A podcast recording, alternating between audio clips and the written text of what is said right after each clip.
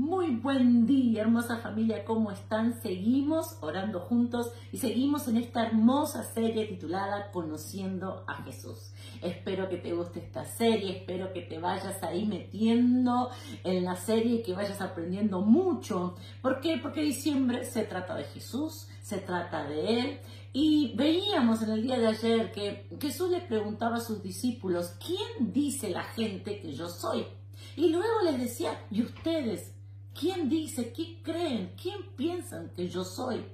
La pregunta que Jesús hacía no era para tomar un examen, no era para ver cuántos puntos sacaba cada discípulo o para, para separar en correctos e incorrectos, sino que Jesús estaba muy interesado en que sus discípulos tuviesen bien en claro quién era Él. Y es muy importante para tu vida es muy importante para mi vida, que nosotros podamos tener bien en claro quién es Jesús. ¿Por qué? Porque cuando nosotros sabemos quién es Jesús, hay poder que se desata sobre nuestras vidas.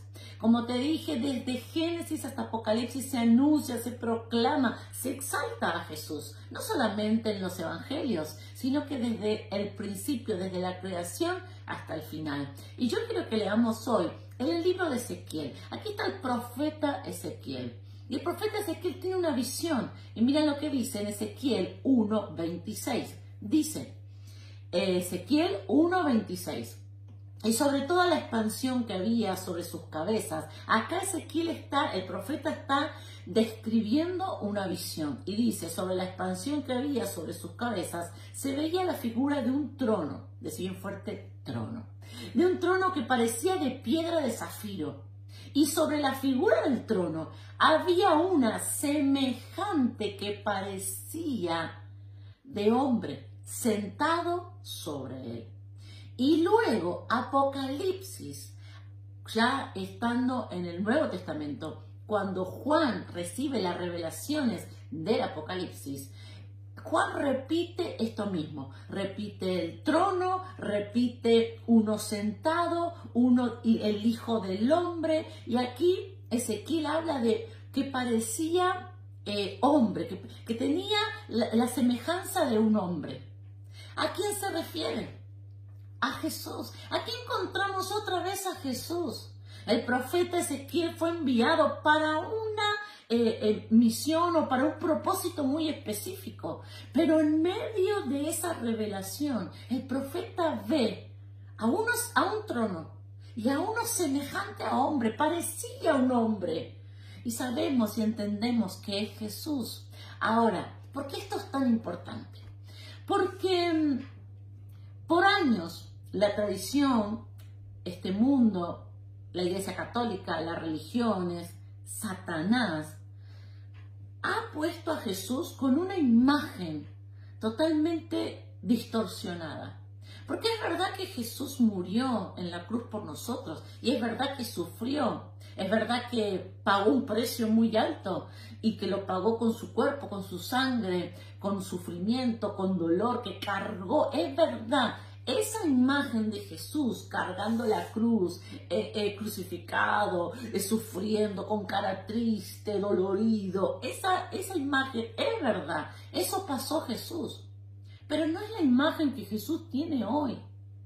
¿Cuántos años a través de, la televisión, a través de, no sé, el colegio donde ibas, a través de, de, las tradiciones familiares, a través de la abuela, del abuelo, a través del catolicismo, a través de un montón de cosas? Desde que nacemos somos bombardeados de que la imagen de Jesús es esa. Es un hombre flaco sufriendo con una, con una corona de espinas. Y es verdad que Jesús cargó con todo eso, pero esa no es la realidad o la verdad, ese no es el hoy de mi Jesús. La imagen de hoy de Jesús es sentado en un trono Dice, me gusta porque ninguno, nadie, pero aquí leyendo específicamente al profeta Ezequiel, el profeta no puede describir la grandeza de ese trono, ni, ni, la hermosura, ni lo importante de ese trono. Y cuando vemos desde Génesis hasta Apocalipsis, todos los hombres y mujeres que, que recibieron revelación acerca del hoy de Jesús, no, no pueden lograr describir, no, no encuentran las palabras para describir la grandeza y el poder de ese trono y del hoy de nuestro Jesús. Y yo quiero soltarte eso en este día y en esta mañana. ¿Quién es Jesús? Jesús es el que hoy está en un trono resplandeciente. Ese es Jesús.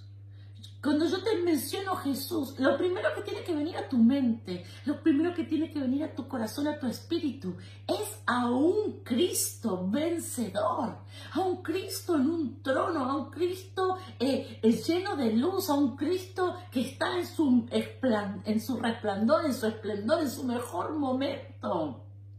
Pero pastora, Jesús sufrió. Y sí, es verdad, pero ese fue parte de un proceso, decir bien fuerte, fue parte de un, de un proceso, pero no fue el final. Lo primero que viene a mi corazón cuando yo leía esto es que Jesús me enseña, Jesús me muestra que el diseño que el Padre tiene para con sus hijos no es un diseño de un final de derrota ni de un final triste.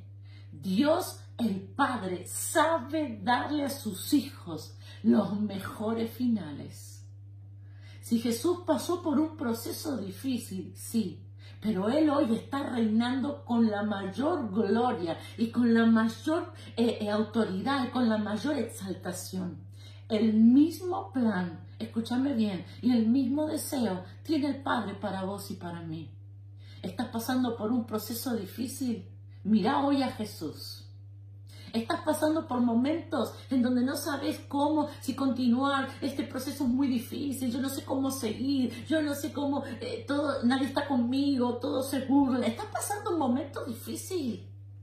Mira a Jesús hoy. Él está reinando, Él está en autoridad, Él está en poder. Cada vez, escúchame bien, cada vez que mencionas el nombre Jesús, Jesucristo, cada vez que mencionas ese nombre, no estás hablando de un hombre débil sufriendo en una cruz. Estás hablando de uno que está sentado en un trono, que no existe, no existe hombre, mujer, no existe humano que pueda verlo y describirlo en su totalidad. Ese es Jesús. El deseo de mi corazón es de que en este día, durante todo este día, puedas ver a Jesús, pero así, en su gloria, en su mayor esplendor, porque ese es Jesús. Satanás por años intentó y quizás sembró, yo quiero que seas sincero, sincera en tu corazón, quizás él sembró esa imagen de que Jesús es ese, que, que Jesús es ese, ese que da pena. No, ese no es Jesús.